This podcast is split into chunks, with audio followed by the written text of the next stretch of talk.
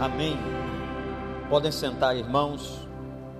Semana passada nós começamos uma série sobre a vida, a biografia, a história de Moisés, que tanto tem a nos ensinar. Eu quero convidar você agora a que continuemos em Êxodo capítulo 3. Domingo passado você viu o Moisés indefeso, Moisés criança, menino, como Deus cuidou daquele bebê. Logo depois à noite nós tratamos sobre Moisés adulto, a sua primeira experiência depois do palácio, quando ele vai às ruas. E agora nós estamos no capítulo 3. E nesse domingo de eleições, nós vamos ficar aqui no capítulo 3, onde a sarça não se apagou. Diz assim: Moisés pastoreava o rebanho de seu sogro Jetro, que era sacerdote de Midian. Um dia levou o rebanho para o outro lado do deserto e chegou a Horebe, o monte de Deus. Ali o anjo do Senhor lhe apareceu numa chama de fogo que saía do meio de uma sarça. Moisés viu que, embora a sarça estivesse em chamas, não era consumida pelo fogo. Que impressionante! Porque a sarça não se queima? Vou ver isso de perto. O Senhor viu que ele se aproximava para observar, e então, do meio da sarça, Deus o chamou: Moisés, Moisés. Eis-me aqui, respondeu ele. Então disse Deus: Não se aproxime, tire as sandálias dos pés, pois o lugar em que você está é terra santa. Disse ainda: eu sou o Deus do seu pai, o Deus de Abraão, o Deus de Isaac, o Deus de Jacó. Então Moisés cobriu o rosto, pois teve medo de olhar para Deus. Disse o Senhor: De fato tenho visto a opressão sobre o meu povo no Egito. Tenho escutado o seu clamor por causa dos seus feitores e sei quanto eles estão sofrendo. Por isso desci para livrá-los das mãos dos egípcios e tirá-los daqui para uma terra boa e vasta, onde há leite e mel. A terra dos cananeus, dos hititas, dos amorreus, dos ferezeus, dos heveus e dos jebuseus. Agora o clamor dos israelitas chegou a mim e tenho visto como os egípcios os oprimem. Vá, pois agora eu o envio ao Faraó para tirar do Egito meu povo, os israelitas. Moisés, porém, respondeu a Deus: Quem sou eu para apresentar-me ao Faraó e tirar as, os israelitas do Egito. Deus afirmou: Eu estarei com você. Esta é a prova de que sou eu quem o envia. Quando você tirar o povo do Egito, vocês prestarão culto a Deus nesse monte. Moisés perguntou: Quando eu chegar diante dos israelitas e lhes disser o que o Deus dos seus antepassados me enviou a vocês e eles me perguntarem qual é o nome dele, que lhes direi? Disse Deus a Moisés: Eu sou o que sou. É isto que você dirá aos israelitas: Eu sou, me enviou a vocês. Disse também Deus a Moisés: Diga aos israelitas: O Senhor, o Deus dos antepassados, o Deus de Abraão, de Isaac, de Jacó, enviou-me a vocês. Esse é meu nome para sempre nome pelo qual serei lembrado de geração em geração. Vá, reúna as autoridades de Israel e diga-lhes: O Senhor, o Deus dos seus antepassados, o Deus de Abraão, Isaque e Jacó, apareceu a mim e disse: Eu irei em auxílio de vocês, pois vi o que tem sido feito a vocês no Egito. Prometi tirá-los da opressão do Egito para a terra dos cananeus, dos hititas, dos amorreus, dos ferezeus, dos heveus e dos jebuseus, terra onde há leite e mel com fartura. As autoridades de Israel o atenderão. Depois você irá com elas ao rei do Egito e lhe dirá: O Senhor, o Deus dos hebreus, veio ao nosso encontro. Agora deixe-nos fazer uma caminhada de três dias adentro o deserto para oferecermos sacrifício ao Senhor, o nosso Deus. Eu sei que o rei do Egito não os deixará sair, a não ser que uma poderosa mão o force. Por isso estenderei a minha mão e ferirei os egípcios com todas as maravilhas que realizarei no meio deles. Depois disso, os deixará sair. E farei que os egípcios tenham boa vontade para com o povo, de modo que quando vocês saírem, não sairão de mãos vazias. Todas as israelitas pedirão às suas vizinhas e às mulheres que estiverem hospedando em casa objetos de prata, ouro e roupas que vocês porão em seus filhos e em suas filhas. Assim vocês despojarão os egípcios. Que Deus nos abençoe.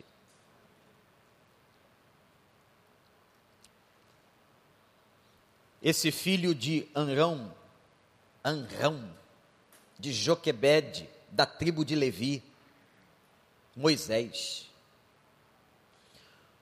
O líder usado por Deus, vejam isso, para pegar uma multidão de escravos e fazer uma nação.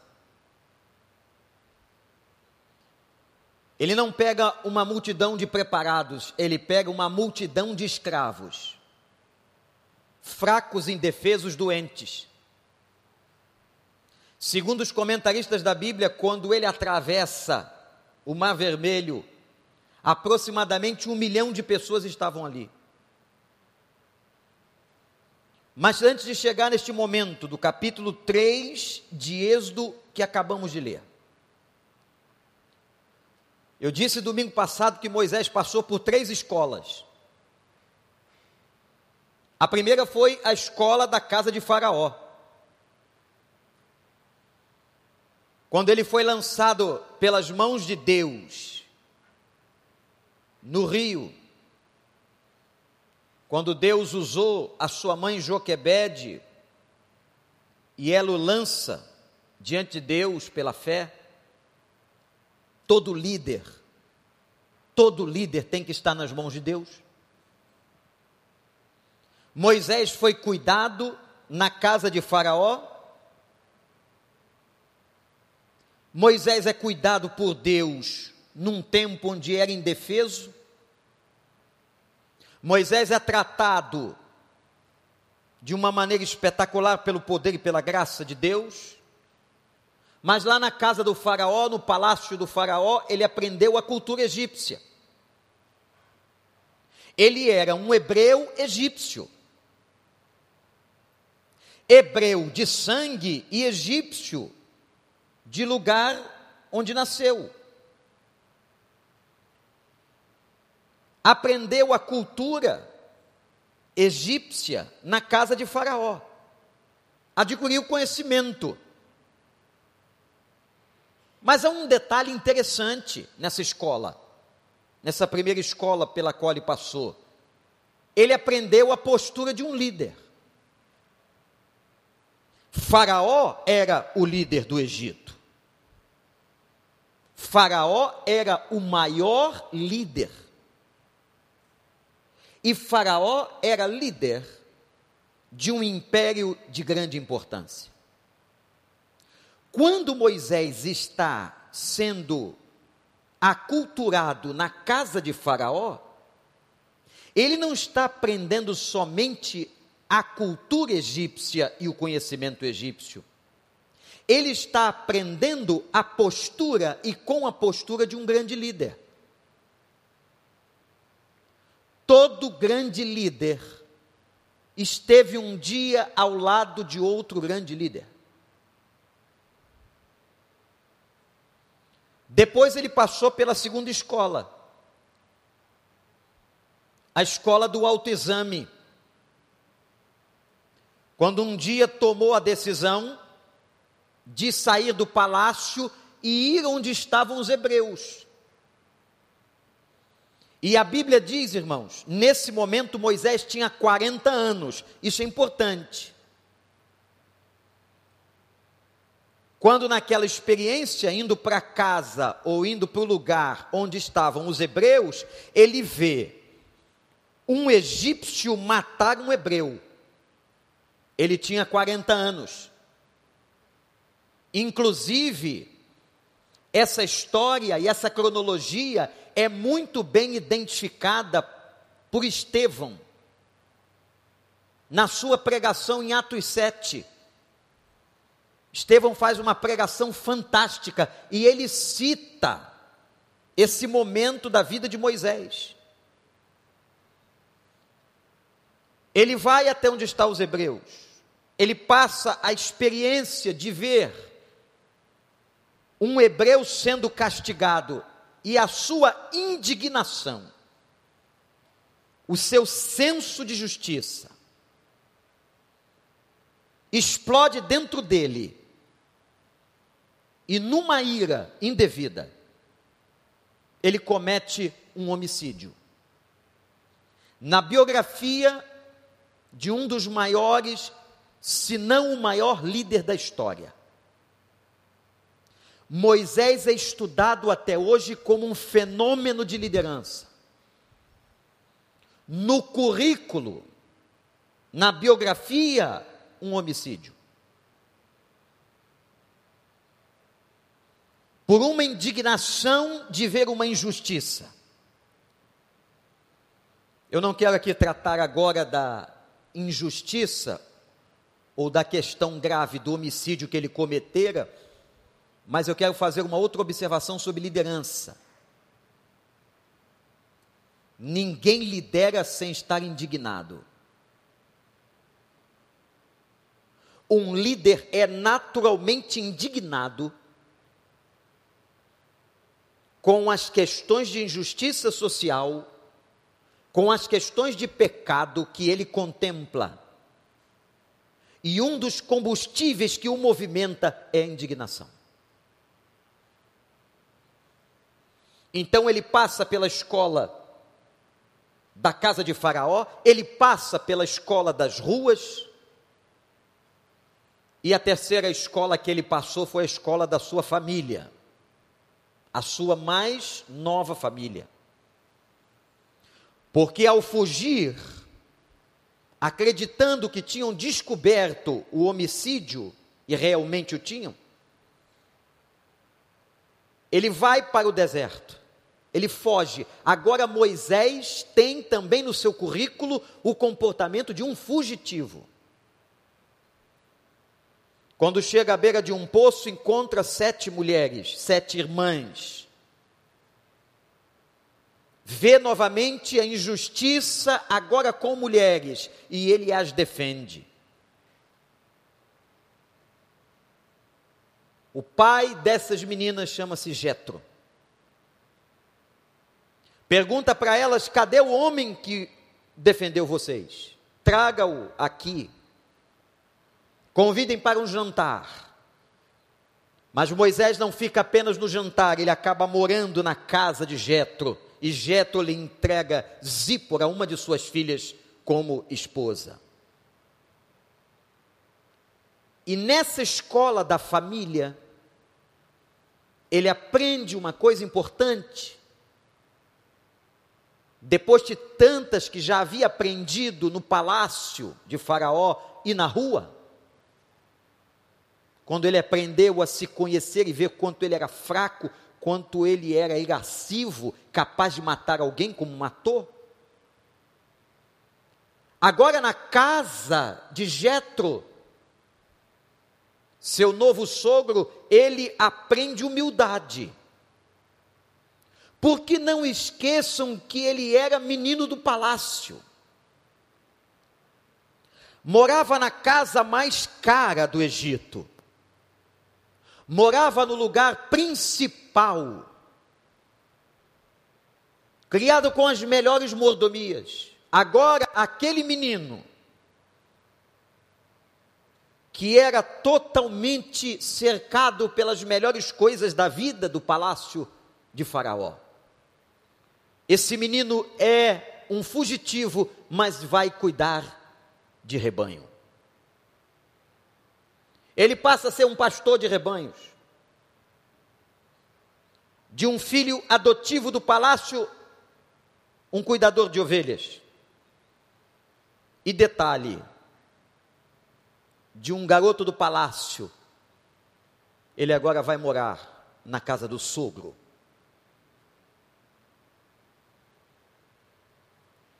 É nesse momento e nesse contexto que eu acabo de descrever que entra o capítulo 3 de Êxodo. depois que Moisés passou por essas três escolas, agora a Bíblia diz assim: vejam isso.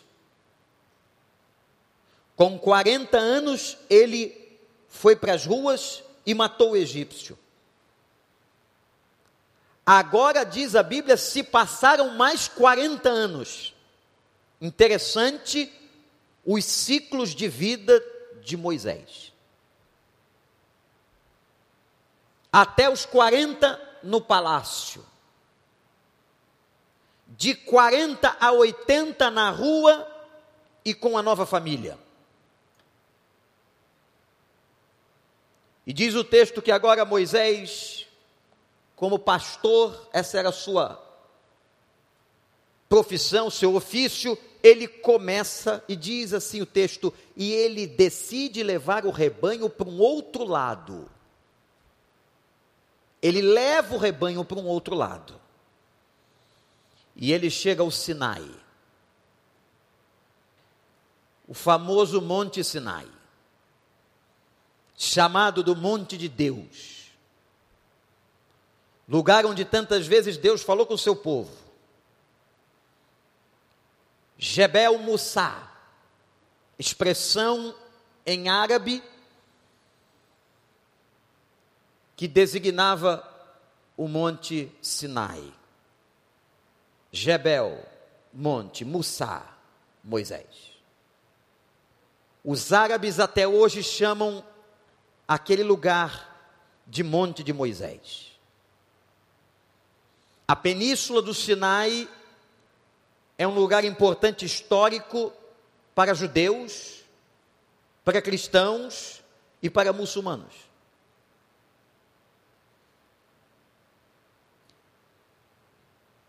Várias vezes o povo de Deus teve experiências em Horebe. Horebe é o nome hebraico do Sinai. Oreb e Sinai são o mesmo lugar, monte de Deus. Na península, aos pés do Sinai, há um mosteiro, chamado de Mosteiro de Santa Catarina. Está aí uma imagem. Esse mosteiro é milenar.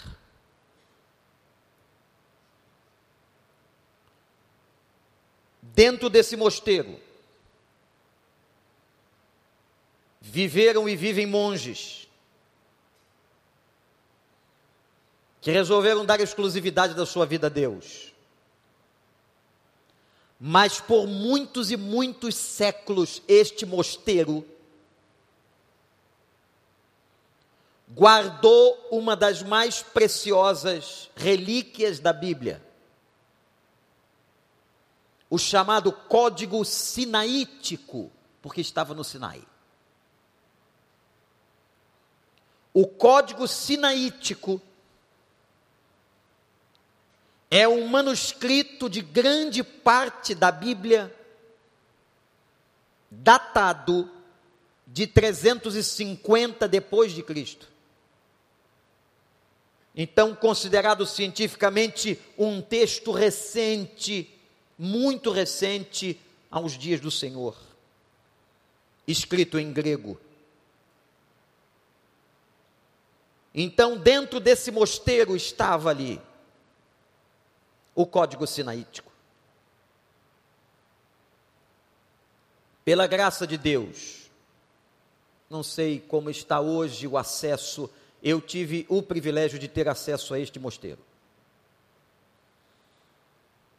E quando eu entrei no mosteiro,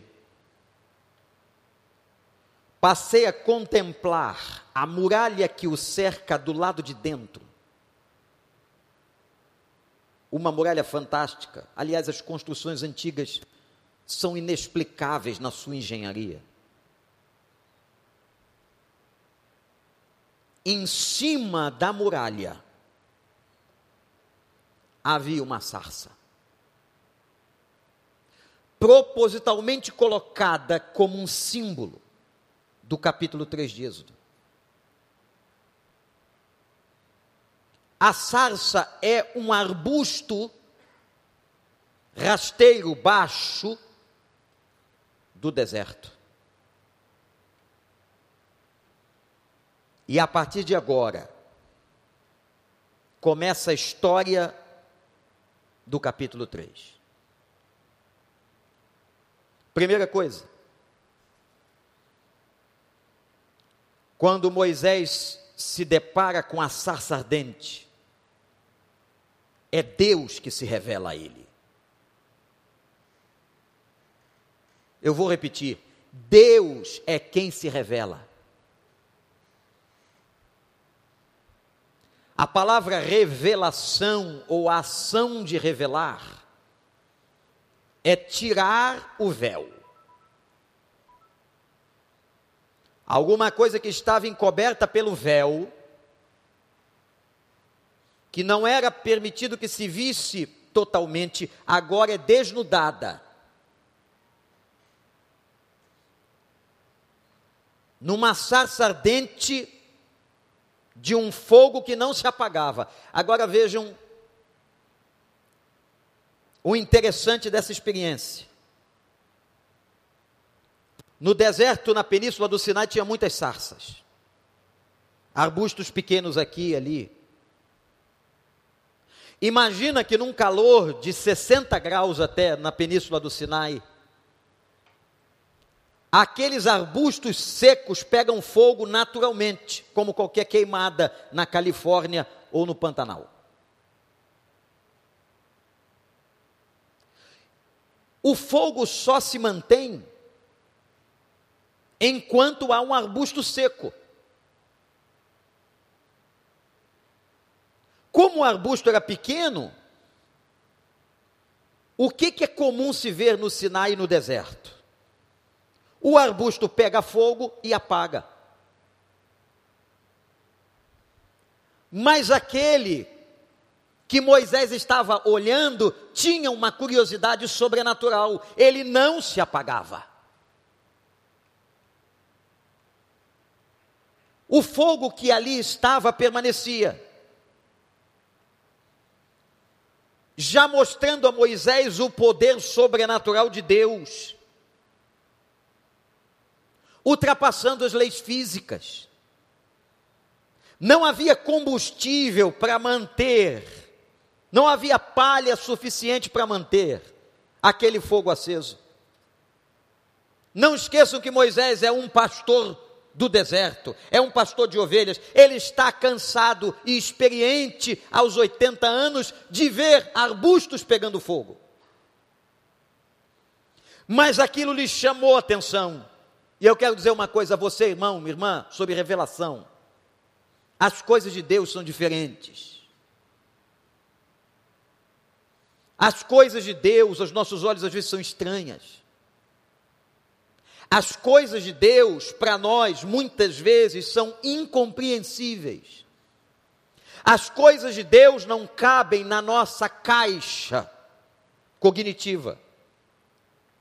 As coisas de Deus não são exatamente como nós gostaríamos, elas fogem muitas vezes ao controle da racionalidade humana.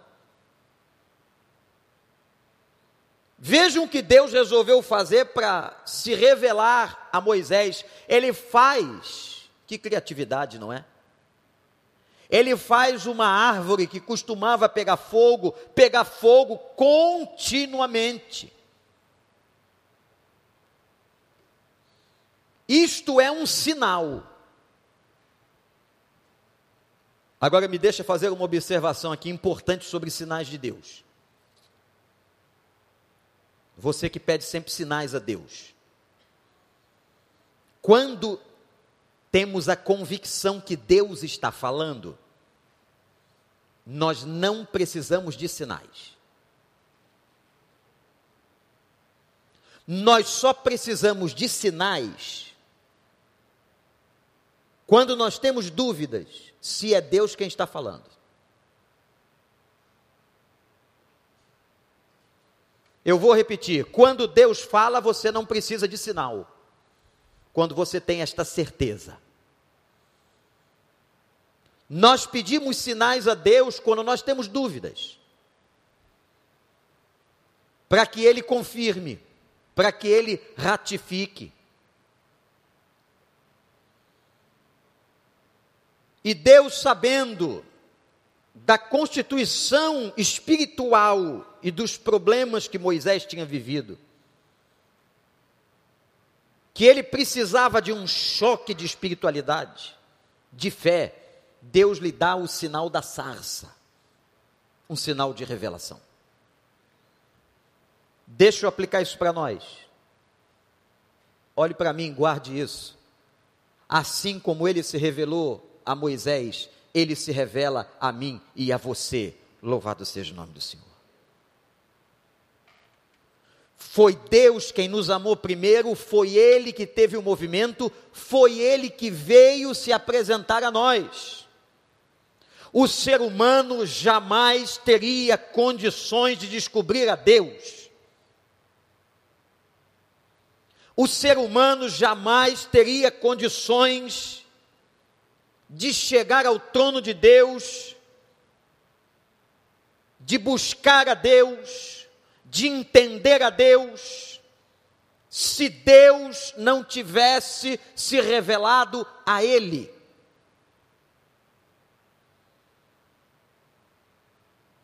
Um dos meus teólogos preferidos na formação acadêmica teológica foi Calbart. Calbart é um teólogo suíço considerado dos maiores teólogos do século XX. E Calbart diz num dos seus textos o seguinte: o homem, pela razão, não chega ao conhecimento de Deus. Ele pode ser o sujeito mais inteligente, como muitos o são, pessoas inteligentíssimas, cientistas, mas não conseguem chegar ao conhecimento de Deus. Tem na Bíblia o exemplo de um com muita clareza, Nicodemos. Ao ponto de Jesus dizer a ele: "Você é mestre e não sabe essas coisas?" Você, Nicodemos, não consegue discernir as coisas do espírito. Porque o que é da carne é carne, mas o que é do espírito é espírito. Por isso você vê uma pessoa absolutamente indouta, uma pessoa não letrada, que é uma pessoa de muita intimidade com Deus e que recebe revelações de Deus. Aleluia. Um dia Deus se revelou a mim e a você. Um dia Deus se revelou a mim e a você. E eu me lembro comigo no coreto daquela praça. Quando muito jovem, com todas as habilidades de um jovem, os desejos de um jovem, as perspectivas de um jovem, ele se revelou a mim no meio de uma praça pública. Abrindo o seu coração, se mostrando. Ele um dia também se revelou a você. Eu não sei onde foi a tua primeira experiência de revelação de Deus. Eu não sei se foi no trem, se foi na igreja, se foi no seu quarto, se foi lendo a Bíblia, se foi orando, mas Deus se revelou a você. A revelação de Deus, ela é individual. Ela é pessoal. Até que ele chega à revelação coletiva e completa, e a Bíblia diz assim: e nos últimos tempos ele se revelou a nós através de Cristo Jesus, o nosso Senhor. Aleluia. Deus se revelou a Moisés. Segunda coisa importante de Êxodo 3. Moisés se aproxima de Deus. Aqui está a imagem perfeita do que é religião. Religião é uma religação.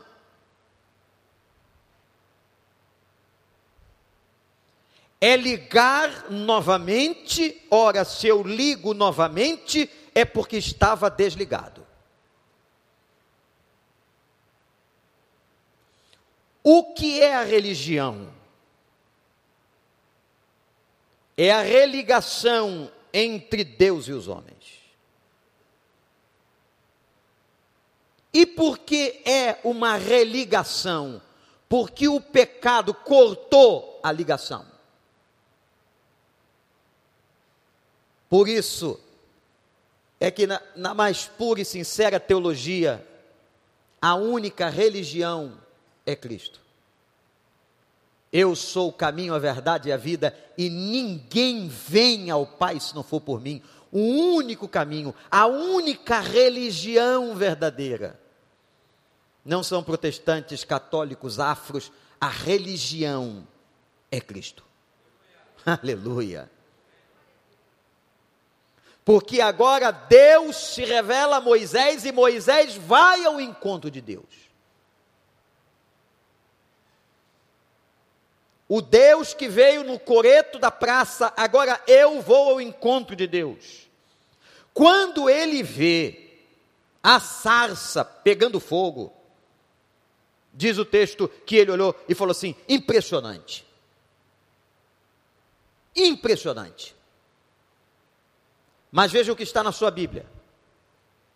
Deus diz assim no versículo 3: Vou ver isso de perto. Moisés diz isso: Vou ver isso de perto. Então agora está se estabelecendo o que nós chamamos de religião. Deus se revelou, foi Deus que tomou iniciativa, foi Deus que fez a sarça pegar fogo, foi Deus que mostrou poder sobrenatural, foi Deus. E agora Moisés vai ao encontro da revelação. E veja o que acontece. Quando Moisés vai ao encontro da sarça, aí Deus fala.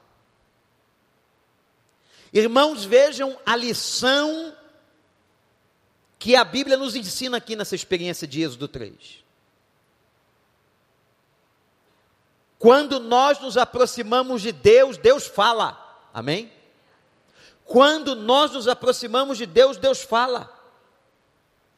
O movimento é um movimento bilateral. Deus se revelou e se revela a mim e a você. Agora você precisa ir ao encontro.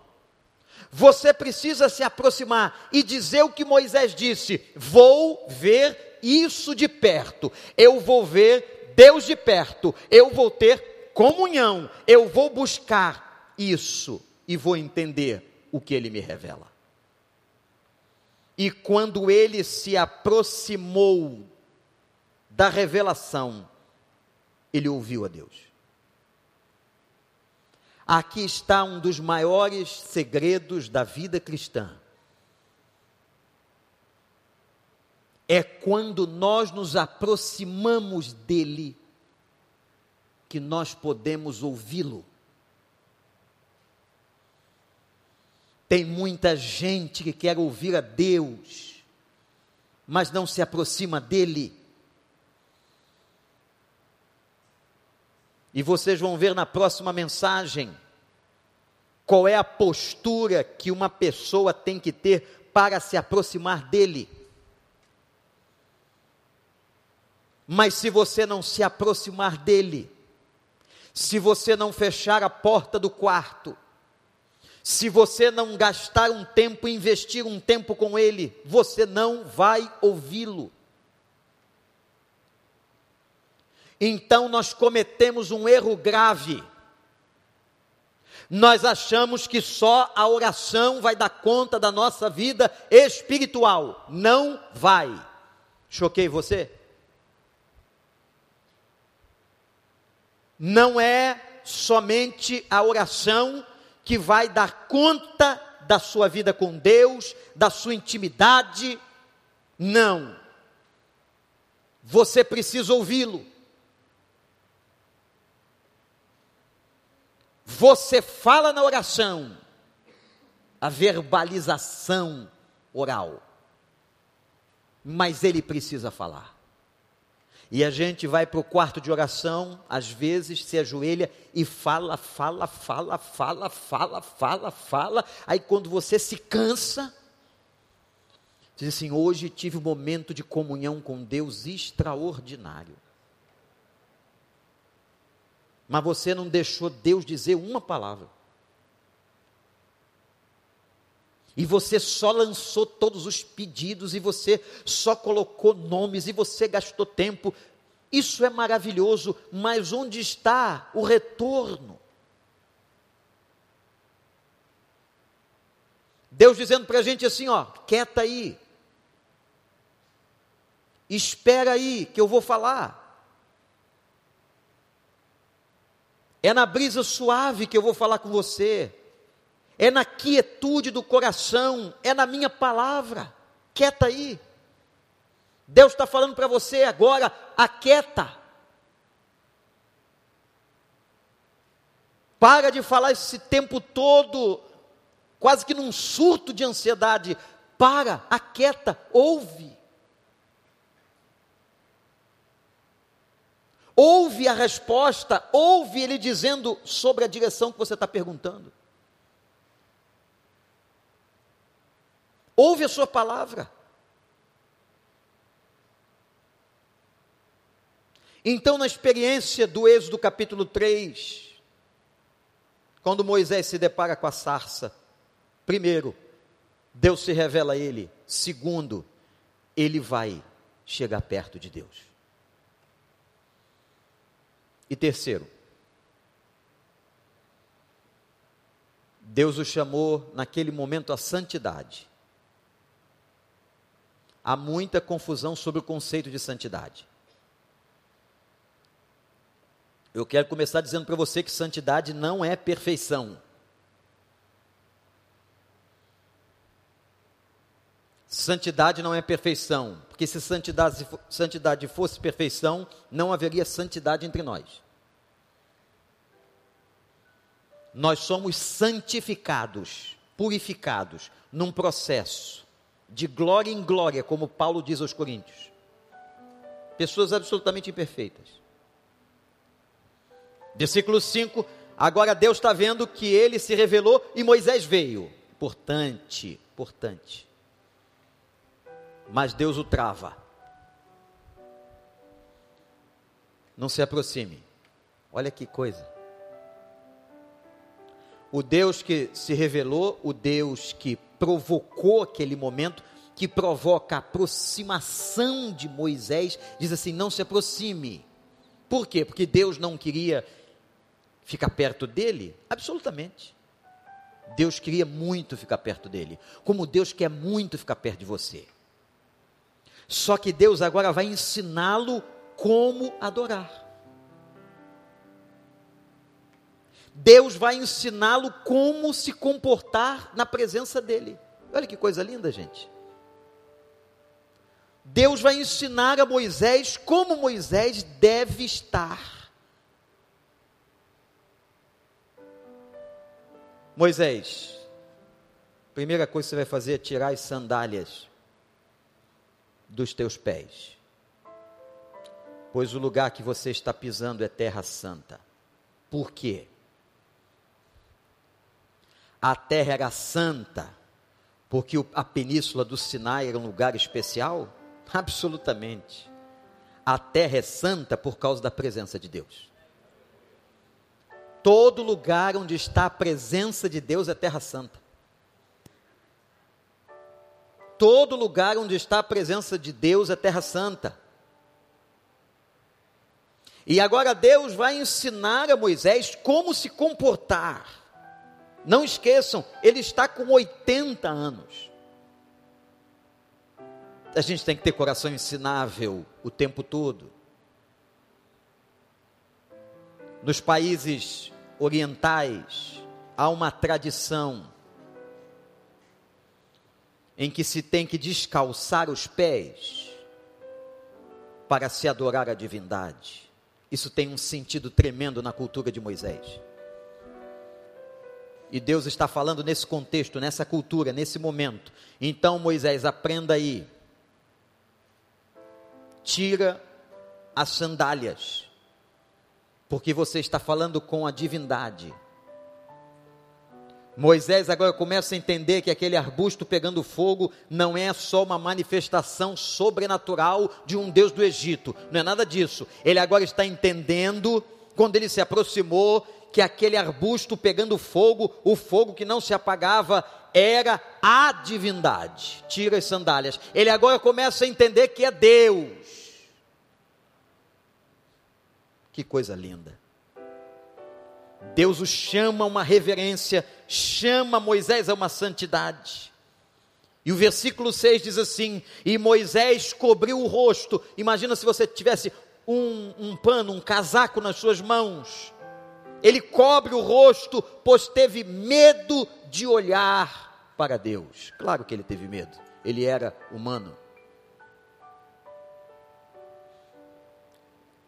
Voltando ao discurso, a pregação de Estevão em Atos 7, Estevão, quando está narrando a experiência de Êxodo 3, ele diz que Moisés tremeu. Essa é a palavra que está ali no grego em Atos 7. Moisés tremeu. Não fica admirado, não, porque eu e você, eu nem sei se eu tremeria só. Mas um bom desmaio um ficar apavorado, gritar pela minha mãe. Meu Deus, o que é isso? Uma árvore pega fogo e não apaga, uma voz que sai de dentro do fogo, um lugar diferente e agora mandando eu tirar os sapatos. Tira as sandálias dos teus pés, porque o lugar é santo, e é santo, Moisés, porque eu estou aqui. Este lugar aqui, durante a semana, é apenas um prédio, mas quando nós nos reunimos para a adoração e o nome do Senhor está conosco, e invocamos o seu nome, e estamos cheios do Espírito e nos congregamos para adorar, essa terra é santa. Como lá no seu quarto é santo, como lá no monte é santo, ou debaixo do monte é santo, onde Deus está é terra santa, tira as sandálias reverência. Reverência não é como a gente aprendeu dos diáconos das antigas igrejas. Shh, shh. Não fala no culto que é falta de reverência. Isso é educação. Enquanto alguém está falando numa cerimônia, você não falar junto. Reverência é muito mais do que shh. Reverência é respeito à autoridade de Deus. Reverência é se curvar diante da majestade e da autoridade de Deus. Irmãos, quantas pessoas hoje, e eu me refiro a pessoas dentro do Evangelho e da igreja, quantas pessoas não respeitam as coisas de Deus?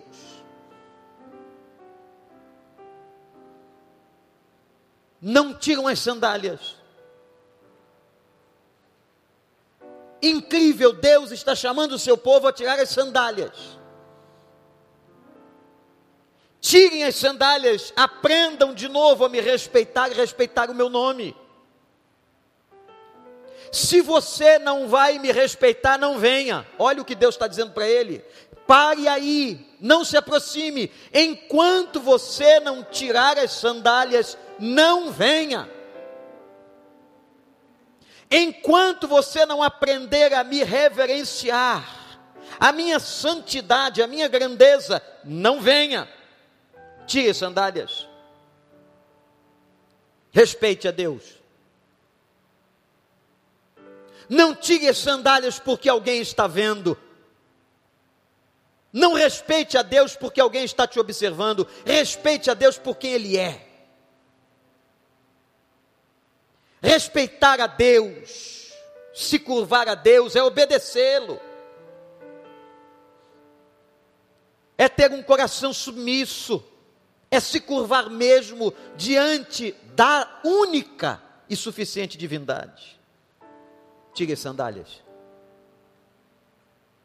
O Deus que se revelou a nós, a mim no coreto da praça, A você, eu não sei onde foi, mas você sabe. A esse Deus que nós nos aproximamos. Quando vimos o seu milagre, a esse Deus agora nós temos que tirar as sandálias. Em respeito à sua grandeza. Quando eu tiro as sandálias, eu o obedeço. Quando você chega na casa de uma pessoa importante, a casa está limpa, o contexto é outro, você tira os sapatos. Para que os seus sapatos não levem para dentro daquela casa qualquer impureza. E agora, nesses tempos de pandemia, a gente está tirando tantos sapatos, deixando a parte. Tire sandálias, volte a respeitá-lo, volte a amá-lo, volte a entender o quanto ele é grande, aquele que se revelou a você, ele nos amou primeiro.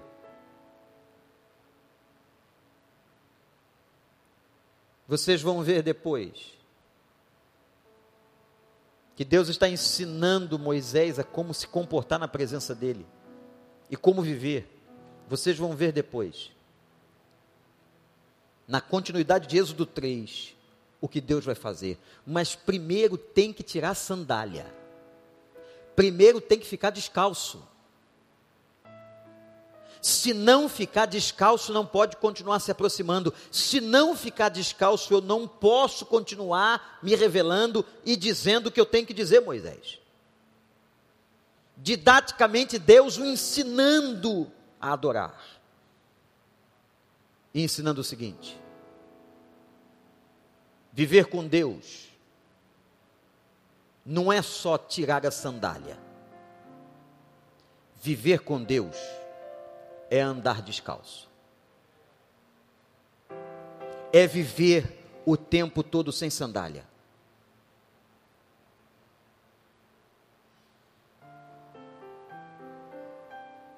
Eu queria agora, nesse momento de oração, que você fizesse uma coisa, se puder, eu creio que pode. E eu confio na sua higiene. Tire o seu sapato. Seu sapato protege seus pés. Seus sapatos ajudam você com a higiene do lugar onde você pisa. Mas tire o sapato, você vai terminar o culto sem sapatos.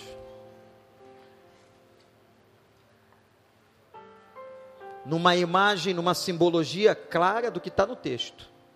Moisés, sinta que você está pisando num lugar que eu santifiquei. Feche os seus olhos. E eu queria que você tentasse agora. De olhos fechados e pensando no Senhor, que você sentisse, tivesse sensibilidade com as plantas dos pés no chão, de meia ou não, mas tenha sensibilidade do chão que você toca. Entenda que o Deus Santo está se revelando. Que essa terra onde Deus se revela para você é terra santa.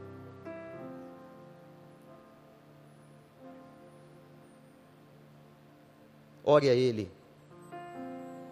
Peça a Ele que você tenha competência para estar na presença dEle. A terra que você está é terra santa. Aprenda a me reverenciar. Aprenda a me respeitar.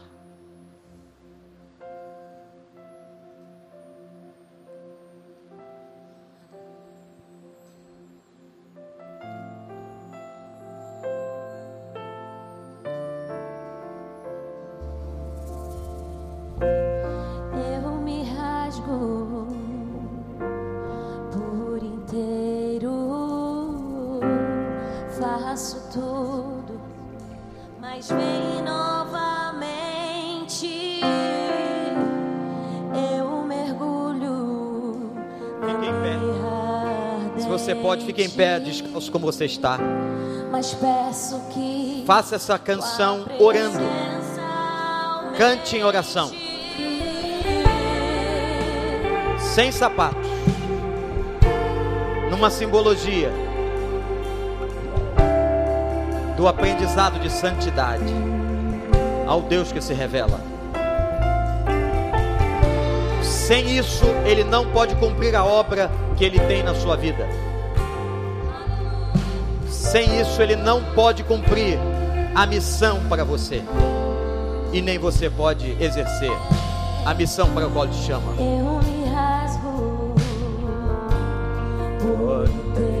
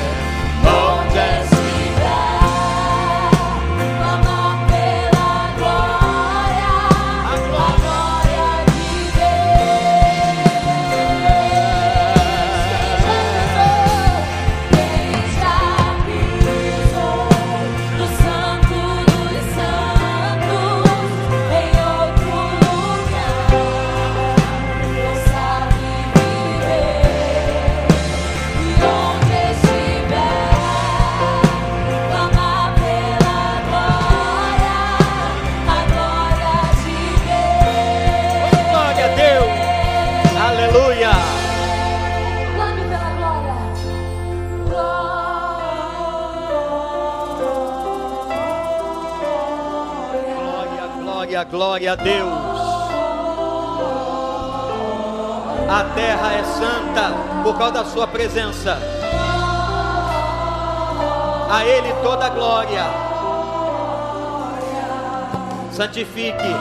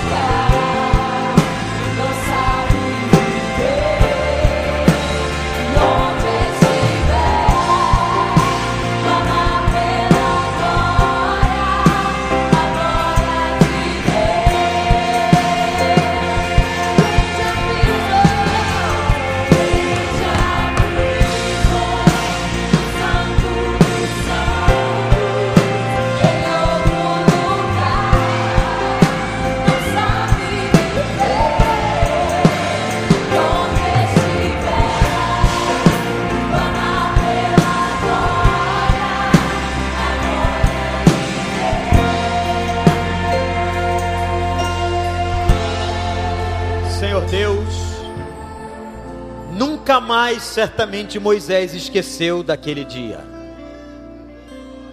Nunca mais ele esqueceu do dia em que o Senhor lhe mandou tirar os sapatos. Por causa do teu poder, da tua presença, do fogo do Senhor. O teu fogo que jamais apaga. E Pai, que nós não esqueçamos do teu chamado à santidade nesta manhã. Que nós aprendamos ou voltamos, ou voltemos, Senhor, a te reverenciar adequadamente, a te respeitar, a respeitar a tua grandeza e a tua santidade. Senhor, o Senhor está preparando a igreja. O Senhor não podia falar mais nada para ele enquanto ele não tirasse as sandálias. Deus ensina-nos a andarmos descalços, espiritualmente descalços, sem as sandálias da vaidade, da arrogância, da distância. Ajuda-nos, Senhor. Revela e continua se revelando a nós por misericórdia, que nós continuaremos dizendo como Moisés: nós vamos ver isso de perto, nós queremos ver isso de perto, nós queremos estar perto do Senhor. E nós nos comprometemos agora, Pai, a tirar os sapatos. Ajuda-nos, ajuda-nos, em nome de Jesus. vai para casa adorando. Quem quiser ir descalço, Deus te abençoe.